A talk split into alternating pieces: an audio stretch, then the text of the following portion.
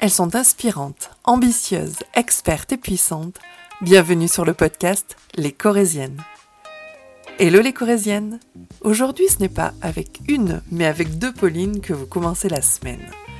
J'ai la joie de vous présenter la puissante Pauline Ossard.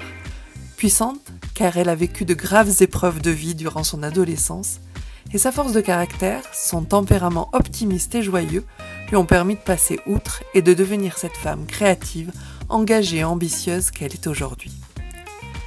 Si je vous la décris brièvement, elle mène de front une agence de communication, chouette idée, sa marque de t-shirt, cousine, et la vie trépidante d'une maman de trois enfants. Vous le ressentirez lors de l'écoute de cet épisode, elle a une énergie débordante. Vous ressentirez aussi notre complicité. Pauline est l'une de mes chouettes amies. J'ai d'ailleurs décidé de l'embarquer dans l'aventure de la boxe des Corésiennes, où nous avons co-créé un bracelet en cuir recyclé rose où est inscrit Lâche-toi la grappe, cousine. Quoi? La boxe des Corésiennes? Effectivement, je vous en ai pas parlé ici, mais nous avons créé une box faite par des Corésiennes, pour des Corésiennes, distribuée par un réseau de boutiques tenues par des Corésiennes aussi, et dont une partie des bénéfices sera reversée à des Corésiennes en souffrance. Si ça vous intéresse d'en savoir plus, consultez le site www.lescorésiennes.com et vous trouverez toutes les informations. Je voulais également vous remercier d'être de plus en plus nombreux à écouter l'épisode. Nous avons passé les 500 écoutes mensuelles et ce rythme-là a l'air de vous plaire. Il est temps pour moi de laisser place à ce nouvel épisode dans lequel on passera par toutes les émotions. Amusez-vous bien. Eh bien bonjour Pauline. Bonjour Pauline. oui, c'est ça, vrai, effectivement. Euh, alors, on va rentrer dans le vif du sujet avec toi. Euh, quel est ton lien avec la Corrèze? J'y suis née déjà, donc c'est un lien, une filiation euh, originelle. je suis un pur produit, voire même quasiment un pur produit Coujou, parce que je suis née à Brive, à la clinique Rose à l'époque. Je ne sais pas si tu as connu. Pas du tout. qui est devenue la clinique Saint-Germain et qui, à mon grand désespoir, ne fait plus la maternité aujourd'hui. Euh, donc mon lien avec la Corrèze, ben, c'est là où j'ai grandi, c'est là où je me suis construit, où j'ai vécu les, meilleurs et les pires moments. Euh, voilà. Et qu'est-ce que c'est être corésienne pour toi? Euh, Alors, je suis pas très attachée à l'identité territoriale.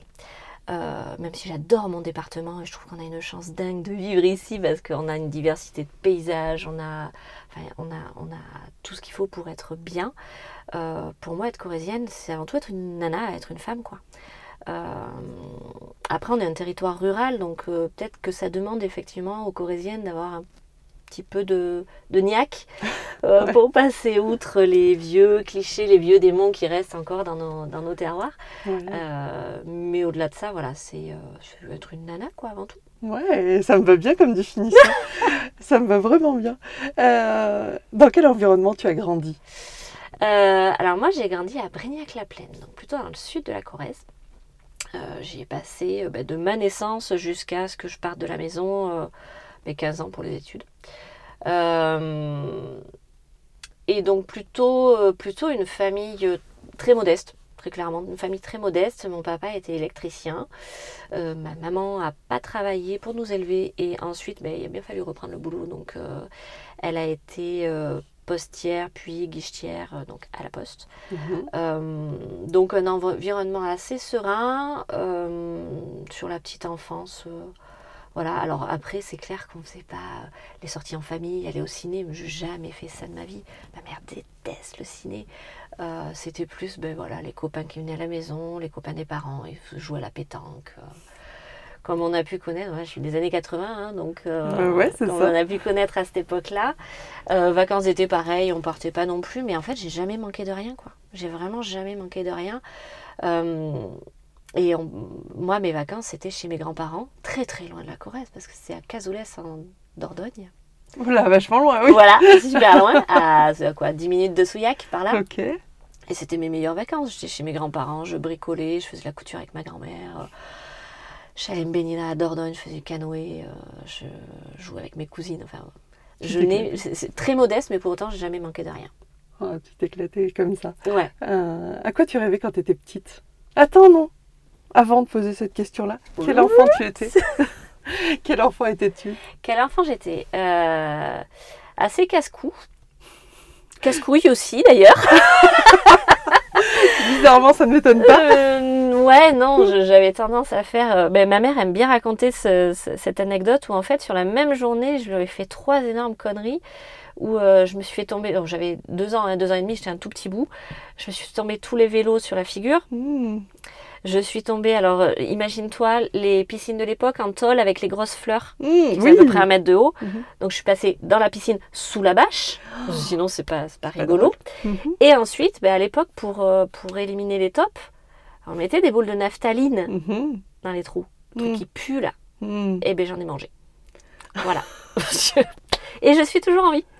Oui, bah écoute, heureusement. Donc, euh, donc voilà le genre d'enfant que je pouvais être. Euh, après, euh, non, plutôt petite enfance plutôt facile. Toujours contente. voilà, toujours, toujours, ouais, toujours contente, toujours joyeuse. à me faire mes petites histoires, à monter dans les arbres, à aller faire des cabanes, euh, aller faire l'archéologue dans les, dans les ruisseaux. voilà, beaucoup dehors Ouais. beaucoup dehors ou enf- après beaucoup enfermé dans ma chambre à écouter énergie avec ça à l'époque Mhm, C'est vrai. Euh, et puis euh, voilà euh, faire toujours fabriquer des trucs quoi Ouais. tout le temps Ah, déjà une âme de créatrice. C'est drôle Ouais. ça. j'aimais pas utiliser les, les choses pour ce qu'elles étaient faites Ouais, détourné. Oh là là là. Oui, comme je te comprends. Euh, à quoi tu rêvais quand tu étais petite? J'avais pas de grands rêves en fait. J'avais pas véritablement de grands rêves euh, j'avais un rêve très Miss France qui était la paix dans le monde parce que en fait j'étais outre ce côté très euh, positif optimiste euh, bah, j'étais hyper affectée par euh, ce que je pouvais voir à la télé parce que mes gamins à cette époque-là on voyait tout quoi. On ne Mm. préservait pas. Euh, j'étais hyper affectée. Du coup j'avais peur de plein de trucs. Je, je voulais qu'il n'y ait plus de guerre je voulais qu'il y ait- donc voilà des, des rêves de gamine qu'on aimerait bien avoir adulte aussi quoi mais Oui, euh, bien sûr. mais voilà après euh, ce que ce que je voulais faire alors c'est très vague aussi je- les deux dont je me souviens c'était euh, soit archéologue ou géologue je sais pas pourquoi il y a un rapport à la pierre Mhm. plein de Ah oui. Euh, mais, mais de grands rêves, non, je me laissais porter en fait. Un truc que j'ai beaucoup perdu après, c'était de vivre l'instant présent. Ouais. J'étais vraiment dans l'instant présent, je m'en foutais quoi. À Mhm. partir du moment où j'étais bien, où les gens étaient bien autour de moi, ça allait quoi. T'étais bien dans tes bottes. C'est ça. Hmm. Ah ouais, on sent une. Ouais, quand on parle, un certain apaisement. on est- Ouais, alors ça n'a pas été toujours le cas. Mhm. Parce que là, tu m'as demandé l'enfance. Ouais. L'adolescence, ça n'a pas été la même du tout. Raconte-moi. Euh, non, l'adolescence a été beaucoup, beaucoup plus dure et j'en prends conscience maintenant. Donc là, je vais avoir 4 ans- 40 ans.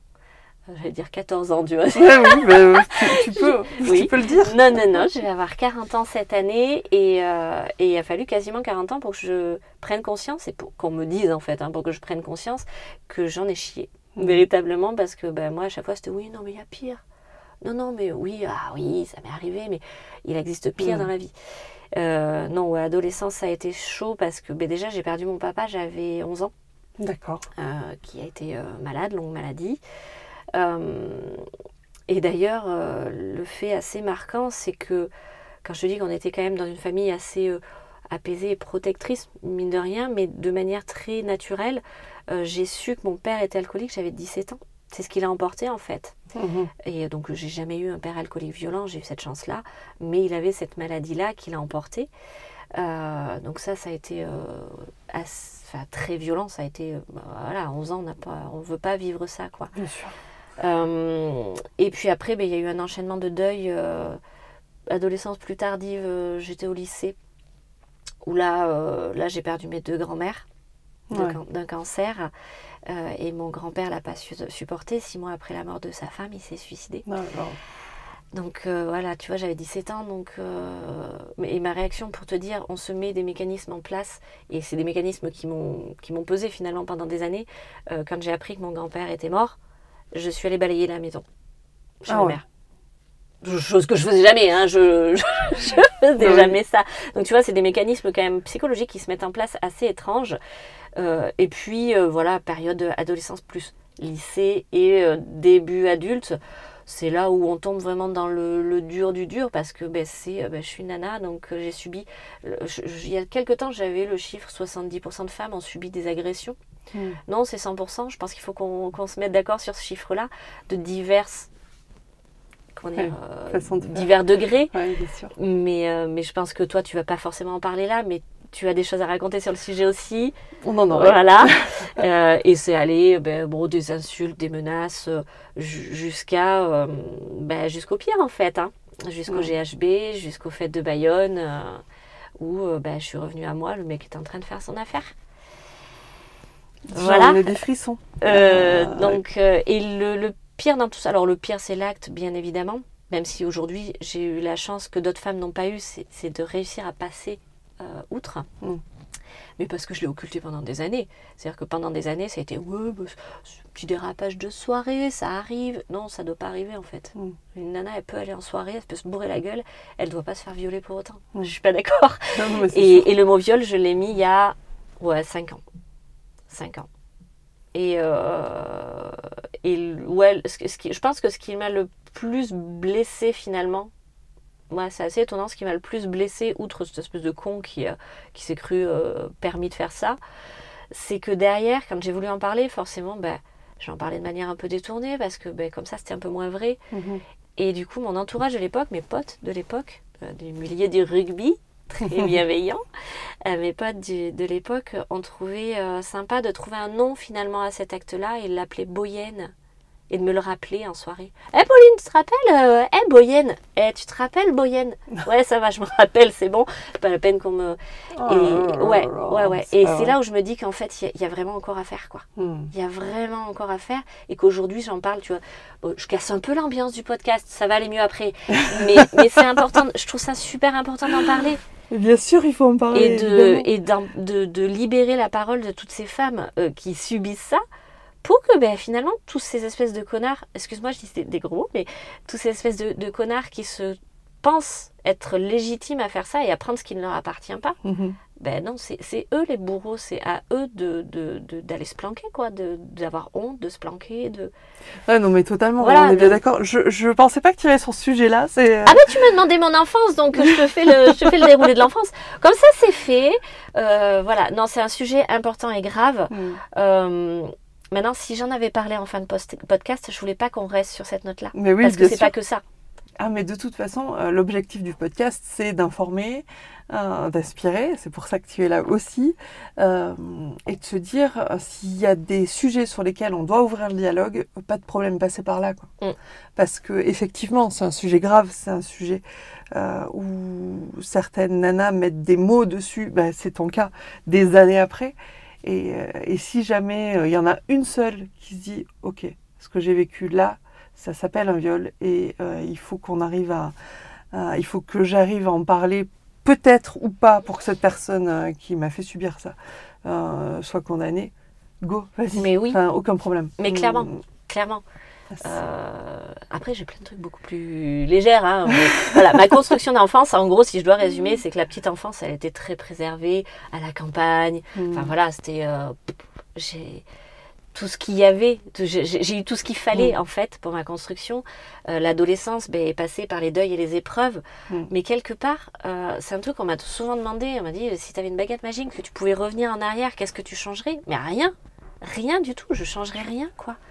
Parce qu'aujourd'hui, ben, enfin, aujourd'hui, je suis moi. Et euh, puis j'ai des enfants formidables. Et puis j'ai une vie qui me va mm-hmm. parfaitement aujourd'hui. Ben, finalement, si j'avais pas vécu tout, tout ça, mais même le pire, si j'avais pas vécu tout ça, ben, je serais pas la nana que je suis aujourd'hui. Ouais, sûr. Donc je changerais rien. Chapeau, bravo. Euh, j'ai du mal à aller maintenant sur. Euh, si, si, si, vas-y. Et sans transition. Et sans transition, c'est tout à fait ça. Euh, qu'est-ce qui t'intéressait quand tu étais plus jeune, petite ou plus grande? Mais Comme je te disais tout à l'heure, fabriquer des trucs en fait. Mm. Euh, j'ai des, des, flashs qui me reviennent. C'est, euh, je me rappelle avoir fait des maisons en papier avec euh, à peu près. Alors c'était pas du tout écolo, hein, parce que je passais à peu près 8 rouleaux de scotch pour faire tenir. Hein. J'avais pas trop la technique, mais j'adorais fabriquer, j'adorais me faire des cabanes, j'adorais m'imaginer des histoires. Je passais aussi des heures à rien faire, coucher sur le lit. Alors c'était plus ado, hein, mais coucher sur le lit à m'imaginer dans des, des scénarios où il m'arrivait des trucs incroyables. Enfin voilà, m'imaginer des trucs écrire aussi. Ouais. J'ai jamais, je les ai jetés, mais j'écrivais des poèmes, mais euh, certainement très ridicules, mais des poèmes écrits avec des stylos en couleur sur des feuilles en couleur, Mhm. voire euh, des. Alors attention, Quadra euh, Forever, les papiers de les, les ah flûte comment ça s'appelle. Non, Non, ah, non, je- ah non, mais t'es plus. Ah mais non, t'es pas beaucoup plus jeune que moi, Bah si, mais nous on avait ça. Ah non, je t'ai pas d'idole. Non, moi c'était encore plus. C'était Photographica. Je sais pas si tu te Ah non, je rappelles. connais pas moi. Photographica, c'était de la vente par correspondance de, de, de papier. euh, Ah, comment ça s'appelait? Mais ça n'existe plus maintenant. C'était pour écrire justement Ah ces ouais. papiers de papier de correspondance. Imprimés, tu sais, avec des, des photos de loups, avec Oui. la lune. Ah C'était ça. atroce. C'était atroce, mais c'était tellement génial. Ah non, mais tu t'éclates. Ça, ça nourrit ta créativité en tout cas. Ouais, ça peut-être pas nourri mon sens du goût, mais. euh, mais... mais voilà, ouais, j'aimais bien, j'aimais bien faire tout ça. C'est chouette. Ok, d'accord. Bah, tu vois, je te, je te redécouvre, Pauline. Parce qu'on se connaît un petit peu avec Pauline, Oui. donc euh, voilà. C'est ça qui est assez drôle. Il faut bien que je te Euh, surprenne, sinon. Ah oui. On va s'ennuyer. Oui, oui. Comment tu t'es retrouvée à travailler dans la com? Raconte-moi. Je voulais pas y travailler. D'accord, Voilà. ok. Euh, en fait, alors, il faut savoir que je suis partie. Donc, moi, j'ai fait le bac art appliqué, qui a changé de nom d'ailleurs depuis, à la souterraine. D'accord. Pas très loin, en Mhm. Creuse. Euh, J'y suis allée parce que, euh, très clairement, je n'étais pas super intéressée par les études. hein. J'étais moyenne sans bosser. Mhm. Donc, ça m'allait très bien. Euh, mais donc, pas super motivée. J'avais pas une ambition, j'avais pas une envie d'un métier particulier. Et donc, c'est ma mère qui m'a un peu poussée au derche en disant euh, va falloir choisir. Là, t'arrives, t'es en troisième, va falloir faire quelque chose. On allait au CIO. Je sais pas ce que c'est euh, maintenant. Euh, à l'époque, c'était une cata. Et en fait, ma mère y allait avec les réponses en disant voilà, sa sœur est à la souterraine en mise à niveau. Elle aime dessiner, elle aime créer. euh, Est-ce que ça serait pas judicieux qu'elle y aille? Et en gros, c'est ma mère qui m'a poussée. Elle m'a vraiment poussée à y aller à tel point, et elle l'a pris il y a pas longtemps, à tel point qu'en fait, je lui en ai voulu. Ah ouais. Ah ben oui, parce que moi j'avais euh, je, je- même, pas même pas 15 ans, parce que je suis année, je devais avoir ouais, à peine 14-15 ans. Partir en internat à une heure et demie de chez moi, mais j'avais l'impression qu'elle se débarrassait de moi en fait. Mhm. Et, et c'était violent. Et puis, bon, juste pour refaire le parallèle, j'avais perdu mon papa pas longtemps avant. Donc, euh, psychologiquement, c'était merde, quoi. Euh, Je restais dans le cocon. Et en fait, j'ai vécu les trois meilleures années de ma vie. C'était génial. Je me suis découvert, j'ai commencé à me découvrir à la souterraine. Et donc, pourquoi la com? Euh, ben, Arrivé fin du, fin du lycée, j'ai voulu continuer en BTS. Et donc, vu que j'étais quand même tout le temps une, une glandeuse, euh, j'avais des niveaux moyens sans bosser toujours, Mhm. mais c'était plus suffisant Ah bah oui. arrivé à un moment, voilà, ça s'arrête. hein. Euh, donc, j'ai pas été prise en BTS. Moi, je voulais faire soit de l'espace de communication, soit de l'audiovisuel. D'accord. Et j'ai pas été prise, ce qui paraît logique. Donc, je suis partie en fac d'anglais. Je passe rapidement là-dessus. hein. J'ai dû y rester un mois et demi, je pense, à D'accord. Limoges. C'est pas fait pour moi, clairement. Euh, et donc, après, ben, c'est là où j'ai commencé à, à trouver mes ressources. Parce que ben, je ne pouvais pas rester comme ça à 17 ans sans rien. C'était Mhm. pas possible. Donc j'ai fait plusieurs formations et, euh, et c'est là où je suis repartie finalement sur la communication visuelle. Il y a certainement une rais- raison à l'époque. Euh, je suis partie en cours euh, d'abord à Bordeaux puis à Poitiers Mhm. en alternance et, et puis en fait à partir de là je suis jamais repartie de la com. Euh, j'ai commencé en imprimerie, j'ai fait mon apprentissage dans une imprimerie qui s'appelle l'imprimerie de l'Éperon euh, à Pressac d'Axideuil, donc pas Mhm. très loin non plus. Euh, où là j'ai appris mais euh, une C'est en. Dordogne? Non, après ça quoi C'est Oui, ça ouais, c'est en Dordogne. Mhm. C'est quand tu montes vers. vers. Euh, j'ai plus le nom, enfin, c'est vers. Chèvre Cuba. Ouais, oui, mais je vois. Et, et donc, ouais, en fait, j'ai énormément appris. C'était là, pour le coup, très technique. Euh, c'était l'imprimerie. Et en fait, l'imprimerie, c'est, je, l'ai dans mon petit cœur. J'ai l'imprimerie euh, dans, dans mes veines, en fait. Je- outre la communication, les techniques d'impression, c'est resté euh, vraiment ancré. Ouais. Après, je suis partie en agence parce que je voulais plus créer, du coup, parce que Mhm. ben, profil plus exécutante en imprimerie, en tout cas à l'époque. Donc, je suis allée sur une agence euh, briviste où j'y suis restée 11 ans. Alors, j'ai appris un peu à la dure parce que c'était vraiment pas facile. Euh, c'était un climat très très complexe. Mais j'ai appris euh, une quantité de choses et j'ai vécu aussi des choses. Je me suis retrouvée à manger avec Philippe Etchebest. Euh, je me suis retrouvée à, à planifier, à organiser, à faire toute la scénographie d'une exposition d'art à Dubaï. Voilà, je me suis euh, retrouvée encore, je pense que j'en passe, euh, j'en passe, mais, euh, mais je me suis retrouvée à faire des choses que je n'avais jamais fait et j'ai appris, euh, voilà, à manager euh, aussi. Euh, Donc c'était vraiment, euh, j'ai vécu des moments très durs, mais en même temps je regrette rien parce que j'ai appris euh, et je me suis endurcie, mais à une vitesse dingue. Euh, voilà. Et, et puis ensuite, ben, ensuite, le packaging carton. Donc, on est toujours euh, dans un des aspects de la communication. On est aussi toujours dans un aspect euh, impression. Mhm. Donc, euh, là, toujours ben, dans un grand groupe euh, international, toujours basé en Corrèze, euh, où j'ai été graphiste, où je suis, je suis allée plus sur les parties de communication interne et marketing par la suite, parce qu'il n'y avait pas de cellule au niveau régional. Donc, C'était tout le euh, Nouvelle-Aquitaine-Occitanie. Mhm. Euh, et j'ai fini euh, commercial, mais commercial dans les solutions de packaging imprimé, donc toujours avec ce lien de communication, marketing, impression, voilà. Euh, Ok. voilà comment je suis tombée là-dedans et comment ça fait euh, maintenant bah, plus de 20 ans, je pense que j'y suis. Chouette. Ah bah chouette, justement. On va en parler. Pas mal, pas mal. Euh, pas ouais, mal. t'as vu ça un peu les transitions. Je les travaille. hein. Euh, et du coup, donc après euh, tout ce parcours-là, tu as décidé de créer Chouette Idée. Ouais. Alors, une agence de communication que je, dont je trouve le nom formidable. Euh, ça m'étonne pas, ça, ça ne t'étonnera pas. Raconte-moi comment ça t'est venu.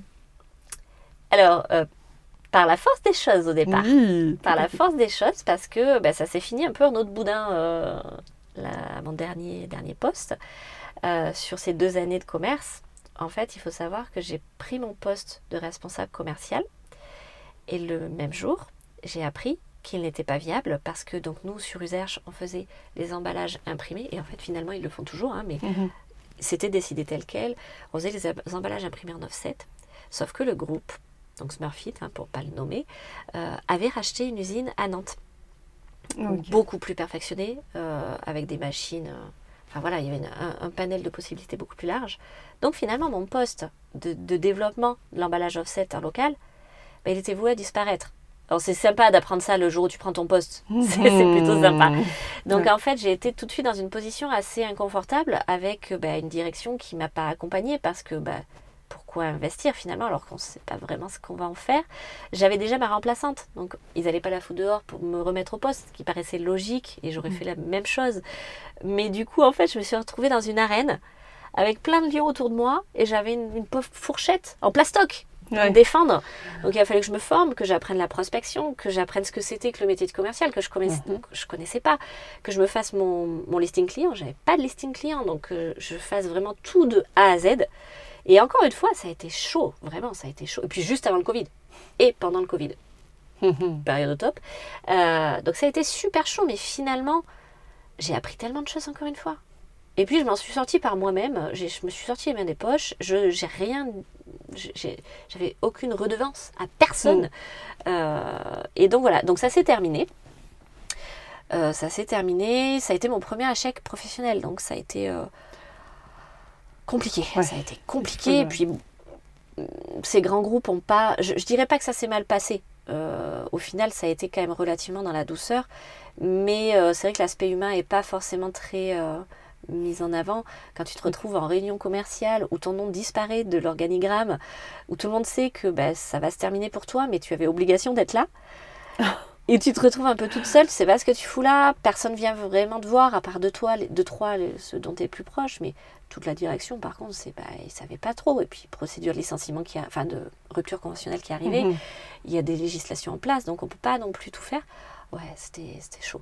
Et, et en fait, je pense que ça m'a boosté, c'est ce qui m'a boosté pour en arriver à ta question, excuse-moi.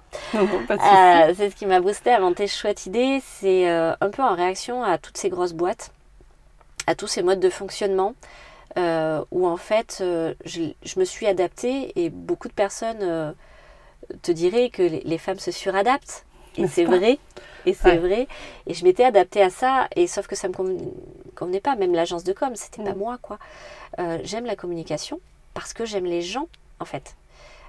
J'aime pas vendre des trucs. Ça, se- non, par contre, vendre des trucs parce que derrière, il y a une raison, il y a des personnes, il y a des vies, il y a des projets, ouais, là oui. Donc, chouette idée est née de ça. Euh, et il est né aussi de, de tellement de personnes qui sont venues témoigner euh, de, de, solutions de communication qui leur ont été vendues, où ils ont dépensé des fortunes, parce que ça peut coûter vite cher, pour des choses qui n'étaient pas adaptées, où euh, bah, ils ont dit oui parce qu'ils avaient un professionnel, en face ils avaient un, expert, sauf que c'était pas adapté à eux, et ils ont fait confiance. Et donc moi, en fait, le, vraiment, le, on va dire, la, vocation de Chouettité, c'est de faire la prestation, ce que je fais euh, à ce jour, mais c'est pour demain, c'est de donner de l'autonomie en fait aux entrepreneurs et aux petites structures, que ce soit des assos, des TPE, même des petites euh, administrations. Mhm. C'est de leur donner des clés, de les, les, sensibiliser, de leur donner les outils gratuits ou même payants qui existent et ce qu'ils peuvent en faire derrière et d'avoir une, une vraie transparence. Moi, je n'arrive pas en disant j'ai la solution. Je n'ai pas la solution, c'est toi qui vas l'avoir en fait. Ah oui, bien sûr. C'est plus une position de facilitation en fait. Donc moi, je vais traduire. Je suis la Bob l'éponge de la com. J'absorbe, j'absorbe ce que les gens me disent et je retraduis derrière. Je leur donne les clés, les outils.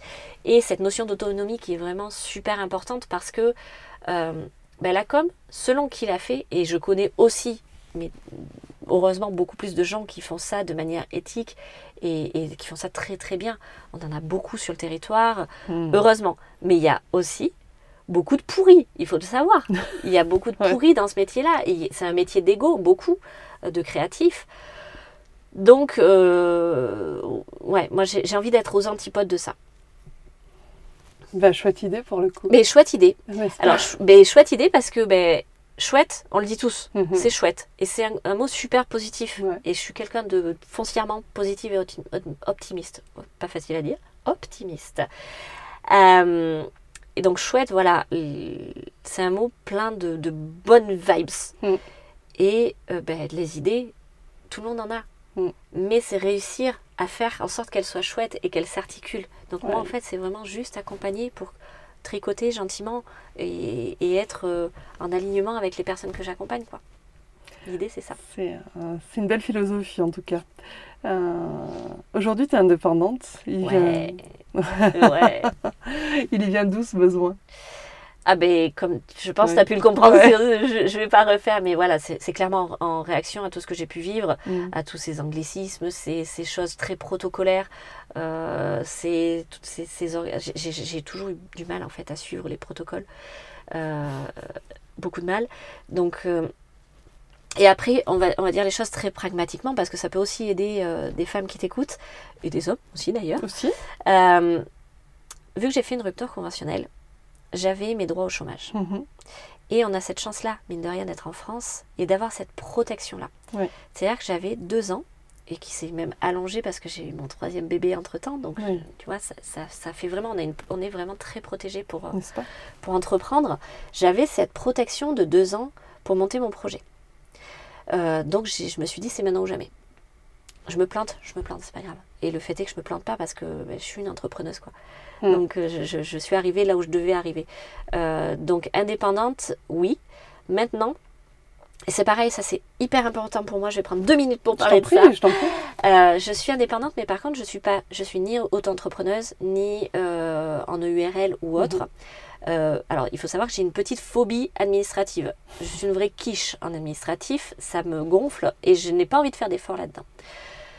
Donc au début, j'ai regardé les sociétés de portage. Sauf que société de portage, c'est encore hyper business. Hmm. Et là, j'ai été alpaguée par une petite personne que tu connais, qui s'appelle Mathieu Tanti. Euh, donc en fait, qui m'a qui m'a chopé sur euh, LinkedIn. Et il a drôlement bien fait. On a communiqué sur un, enfin vraiment, mais de manière ultra fortuite. Et les planètes étaient alignées. C'était ce qui devait se passer.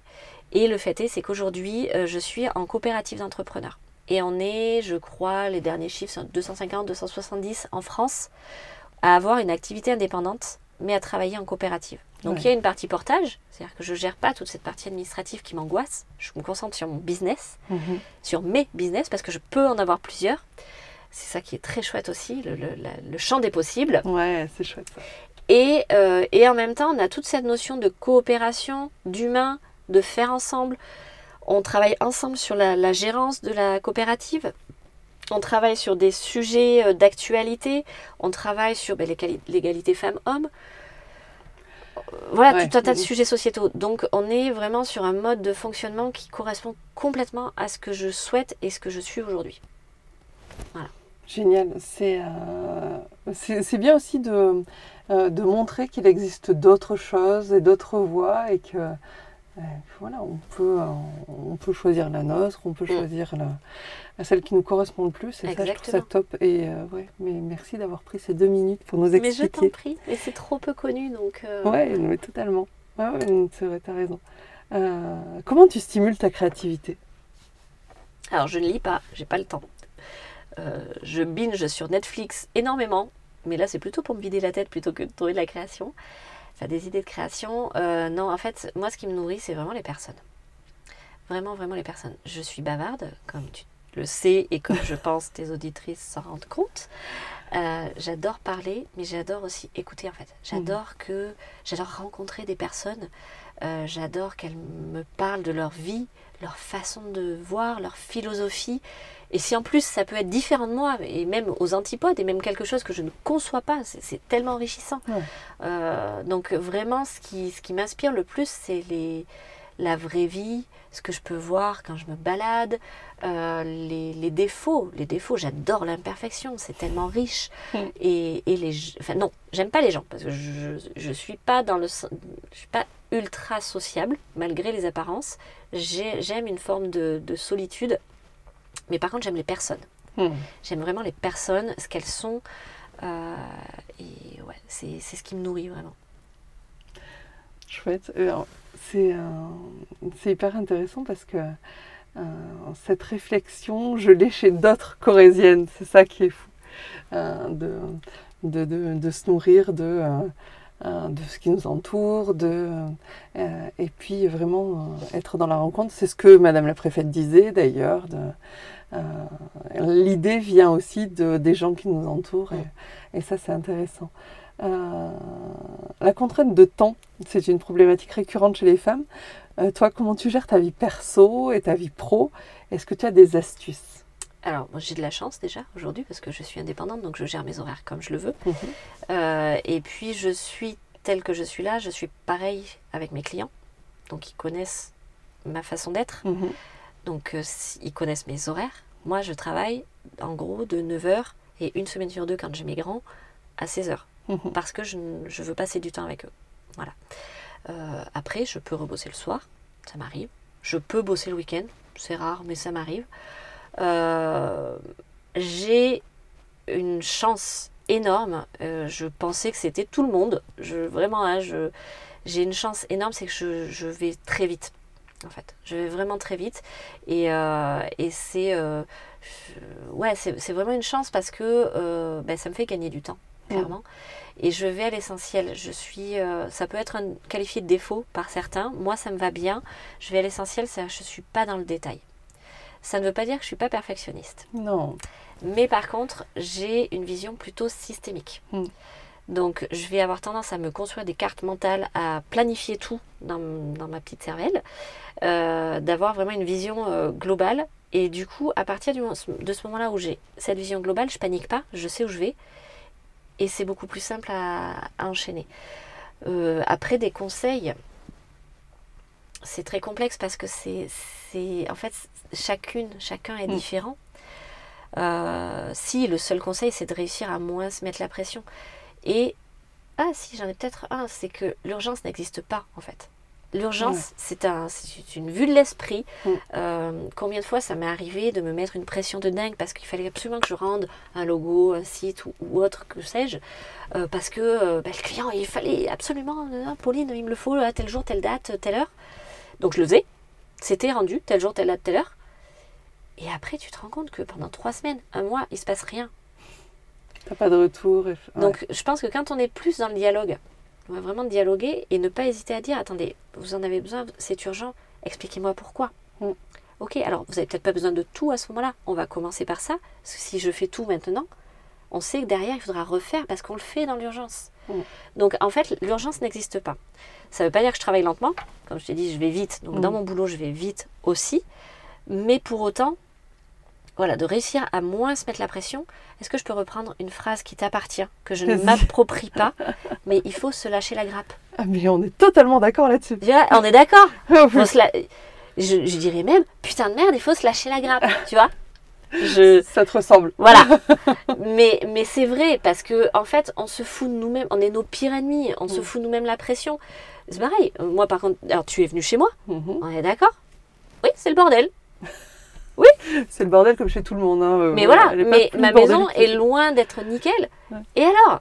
Et alors Moi, mon, mon objectif, c'est déjà ben, de vivre ma vie de famille, Mhm. d'avoir des moments de qualité avec ma famille, avec mes enfants, et à côté de ça, de répondre à mes objectifs professionnels, chose que j'ai réussi toujours à faire. Je, voilà. dans ton cadre. Je suis toujours euh, dans les temps, dans les clous. Si ça prend plus de temps, c'est anticipé. Mais euh, voilà, il n'y a que ces deux objectifs-là. Après, le reste, c'est accessoire. On est totalement d'accord. Se lâcher la grappe. On va s'en Ouais. faire un t-shirt. hein. Ouais, ouais, je pense. Il va falloir. En parlant de t-shirt d'ailleurs. Est-ce que tu peux me parler de ta nouvelle aventure, Cousins? Ouais, oui, oui, oui. Euh, alors, cousins, tu sais que j'hésite encore. Je sais toujours pas si je dois dire le S à la fin. Toi, tu, toi, tu dis le S. Ouais. Moi, je le dis, je l'aime bien, mais bon, après, tu. tu... Bon, on verra. Euh, cousine ou. Cousine, cousins. Euh, en fait, c'est un projet. Alors, c'est un projet qui s'appelait Nanani Banana initialement. Le site est toujours en ligne, mais euh, va pas tarder à être fermé. Euh, c'est parti du fait que ben, ça fait 20 ans que je crée pour les autres et que j'ai un peu oublié de, enfin, de savoir créer pour moi finalement et d'exprimer vraiment mes propres pensées. Comme tu as pu l'entendre, comme tu le sais, je dis souvent des gros mots. Je peux être. En fait, le mot, je pense, que c'est assez authentique. Je, je- j'ai éliminé tout ce qui était faux semblant. J'en ai eu beaucoup pendant longtemps. Voilà. Euh, et cette authenticité, j'avais besoin de la communiquer. Pas n'importe comment. Euh, parce que, et, et chouette idée, est sur les mêmes valeurs, c'est-à-dire que faire les choses, oui, mais en essayant au maximum d'en limiter l'impact. Mhm. On, on le sait, on va juste le redire, environnementalement parlant, c'est quand même un petit peu la merde, et ça va l'être de plus en plus si on fait rien, les choses bougent lentement, donc si je dois faire des choses à mon niveau, je veux les faire en conscience et, euh, et de manière à limiter au maximum mon impact. D'accord. Est-ce que je peux juste te demander, parce que c'est une question qui, est, qui, qui va être un fil conducteur, c'est d'où te vient cet engagement écologique? Ah oui. Euh, prise de conscience. euh, prise de conscience. euh, je me suis sentie mal en fait. J'ai commencé vraiment à me sentir mal, à me dire mais attends, mais on- oui, on entend, on entend tout le monde nous le dire, mais finalement qu'est-ce qu'on fait à notre niveau? Et du coup, qu'est-ce que moi je peux faire à mon niveau? Je suis loin d'être une écolo. euh, 100% investie. Je suis une très Mhm. mauvaise écolo d'ailleurs. hein. Mhm. Euh, je roule en voiture, j'ai une diesel, euh, je vais parfois au fast-food, je suis pas végane, je ne le serai jamais. Euh, Il y a plein de choses, voilà. Je suis pas. euh, Enfin, faut, faut se détendre sur le sujet. euh, on peut être écolo de mille façons. Mhm. Le tout, c'est de faire à sa manière. Et encore une fois, euh, ben, c'est un peu, je vais rebondir à nouveau sur ta phrase, il faut se lâcher la grappe. C'est-à-dire qu'il ne faut pas se mettre une pression de dingue et se dire, bah, je vais rien faire parce que je serai jamais écolo, c'est trop de contraintes. Non, on peut Mm. tous faire des choses à notre, à notre niveau. Mm, D'accord. Et en fait, c'est en, en lisant la petite légende du colibri, je vais pas vous la faire là, mais euh, vous irez voir la légende du colibri. Euh, en gros, c'est que chacun à son niveau, même par une pe- toute petite action, peut faire changer les choses. Et le fait que, alors mon petit côté peut-être un peu anticonformiste, et je, dirais pas euh, anti-puissant, mais euh, voilà, on est d'accord que euh, on est quand même un petit peu hargneux contre ces grandes puissances qui finalement nous dictent à peu près tout. Et, qu'est-ce qu'on peut faire? Enfin, on est quand même assez nombreux, je pense. Donc si on s'y met tous à notre niveau, ça fait une sérieuse masse. Mm. Euh, notamment, euh, une, une des actions que j'ai mis en place et, et où je suis très fière d'y participer, c'est euh, Time for the Planet. Mhm. C'est une, enfin, je vous laisserai aussi aller voir. C'est un engagement génial qui demande que dalle à, à son niveau et, et qui a un impact dingue parce que ben, quand on s'y met tous ensemble, on a de l'impact. Mm. Donc voilà, c'est venu, mon engagement écologique est venu à ce niveau-là. Au niveau perso, ben, j'essaye petit à petit aussi, de, mais j'y vais sans pression. Euh, en fait, j'ai- j'ai ren- j'ai rencontré une nana, euh, une femme euh, hallucinante qui s'appelle Chloé, qui elle est très très investie, qui est une pure écolo très investie, investie politiquement au niveau local aussi. Tu peux nous donner son nom ou pas? Chloé Hersaft, tout à fait. Oui, oui, oui. Moi, je suis amoureuse de cette femme. Enfin, elle est, elle est, elle est incroyable. Et en fait, elle m'a euh, convaincue de faire partie de son groupe pour les départementales, Mhm. donc euh, de la liste écologiste et citoyenne. Citoyenne, j'y tenais, parce que je ne suis pas encartée politiquement, Mhm. et je le serai jamais. Je peux le dire, je peux l'écrire, je peux le graver dans le marbre, je ne le serai pas. Euh, et en fait, Chloé, euh, qui elle est beaucoup plus avancée que moi, on partage cette vision-là de tant pis si c'est pas parfait, quoi. Mais au moins on fait un truc. Ouais. Au moins on fait quelque chose. Il vaut mieux mal, euh, il vaut mieux mal fait que pas fait. Oui, mais exactement ça. C'est exactement ça. Mm. Donc voilà. Ok. C'est parti. Et donc du coup, cousine, c'est quoi? Cousine. Alors, cousine, cousine, Voilà. comme tu veux, chacun fait comme il veut. Euh, cousine, c'est quoi? C'est euh, c'est un projet de t-shirt initialement. Alors, pour la petite euh, histoire, parce que ça, je ne l'ai pas forcément communiqué, au départ, ça devait s'appeler DTC et je voulais faire des culottes. ok, d'accord. Sauf que je l'ai pas trouvé parce que le projet initialement, c'était de l'impression à la demande sur des t-shirts existants, celui que j'ai sur moi notamment. Euh, voilà, c'était des t-shirts en impression à la demande. Je voulais pas avoir de stock, j'avais peur euh, Ouais. de me lancer, donc euh, je voulais commencer comme ça. Et des fabricants de culottes en France en textile éco-conçu, il y en a pas. En tout cas, pas dans ce que moi je cherchais. Donc bon, ça s'est transformé. Maintenant, c'est des t-shirts. Vous pouvez les mettre en culotte si vous voulez, mais c'est des t-shirts. Et, euh, et donc, c'est du t-shirt éco-conçu et français. Et décomplexé. C'est vraiment les trois piliers de cuisine. Donc, éco-conçu, pourquoi? Parce que euh, ben, cette notion de limitation d'impact, donc je suis partie sur du tissu recyclé, majoritairement recyclé. Euh, parce que ben, le coton bio, c'est très bien, mais c'est pas ce qu'il y a de plus écologique. Hmm. Donc en fait, j'ai fait énormément de recherches et euh, donc je me suis arrêtée sur ce tissu-là, qui est proposé, donc j'en viens au deuxième pilier, par une entreprise française qui est dans les Hauts-de-France, qui file, donc qui a une, une filature Mhm. et qui tricote son jersey et avec une traçabilité euh, incroyable. Ok. Et le troisième pilier, c'est décomplexer. Pourquoi? Parce que j'aime bien dessiner des petits fucks. Et en fait, non, c'est pas que ça, c'est très réducteur. Non, non, c'est très réducteur. Euh, non, en fait, décomplexer dans le sens où moi, ce qui me plaît, c'est les mélanges de genres. Mhm. Euh, c'est les côtés un peu border, jamais vulgaire, parce que c'est d'autres le font et le font très bien. Moi, c'est pas mon créneau. Euh, mais toujours un peu border, double lecture.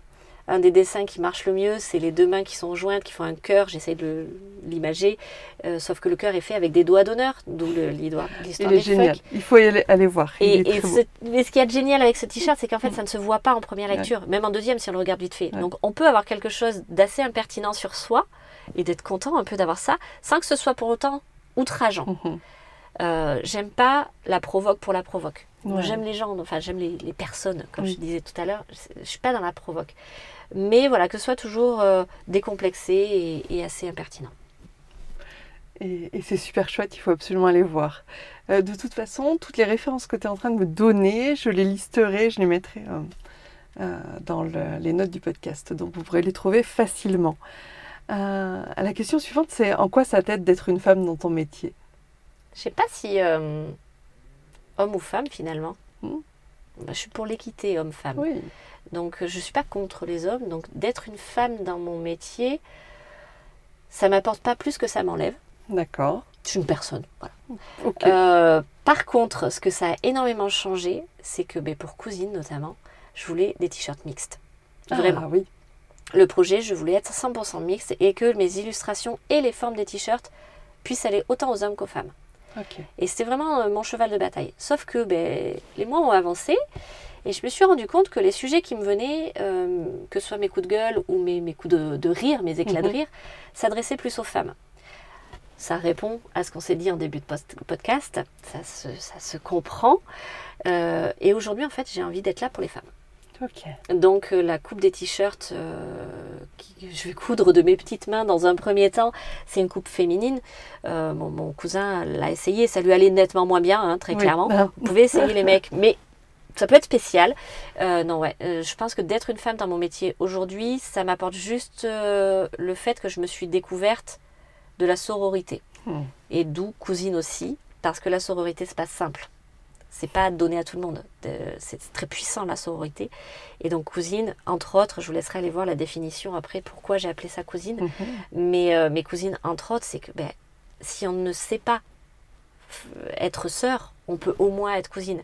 Ouais. Et tu vois, c'est un premier pas vers euh, ben, vers cette, cet engagement féminin euh, que tu prônes, que tu portes. Euh, et, ben, on est sur la même longueur d'onde voilà, sur ce, sur ce sujet-là. Non, mais totalement, effectivement. c'est vrai que j'aime beaucoup, j'aime beaucoup ta façon de voir les choses quand tu, tu dis on peut tout être cousine. ouais, mais totalement. On peut avoir des idées diverses et variées sur certains sujets et en même temps essayer de porter un petit peu la voix des femmes. Mm. Euh, à, des, euh, voilà, à des niveaux différents et au moins se faire entendre un petit peu. Oui. Plus. Ça manque encore. Il y a encore énormément de travail. Effectivement. Euh, quelle est l'étape d'après et comment tu vas la franchir? Alors l'étape d'après, c'est déjà, il va peut-être falloir que je, rentre en production. Là, je suis toujours en prototypage. il va falloir que je rentre en production. Donc là, déjà c'est très flippant. Hein. c'est déjà très flippant. Mais ça, ça va être, euh, c'est du court terme parce que ça, ça va être à la rentrée, sur mhm. fin d'été et la rentrée, pour un début de commercialisation, j'espère euh, mi-octobre, fin octobre, par là, fin octobre plutôt. Euh, et l'étape d'après, ben, c'est d'en faire un projet périn, que ça, ça tourne. Mm. moi, mon but, c'est, ça reste une activité secondaire. Donc mon but, c'est pas de me faire du pognon clairement. Avec cette, euh, je veux juste, bien sûr, gagner de l'argent avec, évidemment. Hein. je ne suis pas bénévole, je n'ai pas les moyens financiers de pouvoir être bénévole. Euh, je veux que ça reste accessible, donc mon but, ce n'est pas de faire du profit à outrance, mhm. euh, c'est que ça puisse vivre et être périn dans le temps. L'étape d'après, c'est quelque chose que j'ai découvert assez récemment mais avec Delphine Laval sur son programme We Girls, mhm. où elle nous a fait écrire notre grand rêve. Et je suis partie dans un délire. Et finalement, ben, manque de bol, j'ai écrit ce délire et, il est en train de germer petit à petit. Pourquoi pas, ça serait d'avoir un, endroit où on peut se retrouver, pas que femmes, mhm. majoritairement, je pense, ça sera euh, naturellement majoritairement femmes, mais tous, un endroit créatif. Un endroit de formation aussi, parce que la formation, ça fait partie de, mes engagements pour, euh, pour Chouette Idée. Mhm. Euh, et de pouvoir accompagner d'autres créateurs, de pouvoir faire des projets collaboratifs, de pouvoir euh, partager mon expérience, tout ce qui est recherche, sourcing, etc. Euh, et d'avoir un endroit, je l'ai, je le visualise, hein, je l'ai dans ma tête, et il est super beau d'ailleurs, vous le verriez, il est top. mais, euh, mais ouais, c'est d'avoir un endroit où je puisse faire de la formation, où j'ai un, pur atelier de création, que ce soit pour mes t-shirts, pour les mm. bracelets, j'en ai pas parlé, mais on verra plus tard, et pour, voilà, création artistique aussi. ça manque un peu. On a mm. des initiatives locales. Mais euh, ouais, j'aimerais, je pense, m'inscrire là-dedans. C'est pas pour demain. C'est très flippant parce que quand on réfléchit à tout ce qu'il y a à faire, voilà. Mais, euh, mais ouais, je pense que ça pourrait être l'avenir de Cousine. revenir encore plus dans ce côté clanique. Clanique, mais très ouvert, j'y tiens. Mhm. Euh, mais de, de, création et de partage d'expérience, quoi. Non, mais c'est super ce que tu me racontes là. je pense qu'il y a plein, plein, plein de choses à, à mettre en place. Je suis pas étonnée, je sais pas pourquoi. Eh bien, on arrive à la fin de cet entretien. Est-ce que tu peux me donner ton mot de la fin? Euh, ouais, eh bien euh, oui, je peux. Alors, on a tellement parlé que c'est une phrase qui, est euh, ancrée depuis très longtemps et que là, je l'ai, je avalée, ma phrase. si, ça y est, ça y est. Alors, je sais pas si je vais donner la référence, je, je, laisserai les gens aller voir ce que c'est. C'est s'il n'y a pas de solution, c'est qu'il n'y a pas de problème. Ah oui, bah, j'ai la, la ref J'ai la ref. Eh bien, merci beaucoup, Pauline. On se retrouve la semaine prochaine pour euh, le questionnaire des Corésiennes. C'est la, voilà, la nouvelle rubrique. Euh, donc voilà, je vous laisse aller écouter si euh, c'est du podcast, vous l'écoutez quand vous voulez. Allez, merci Pauline. Merci à toi.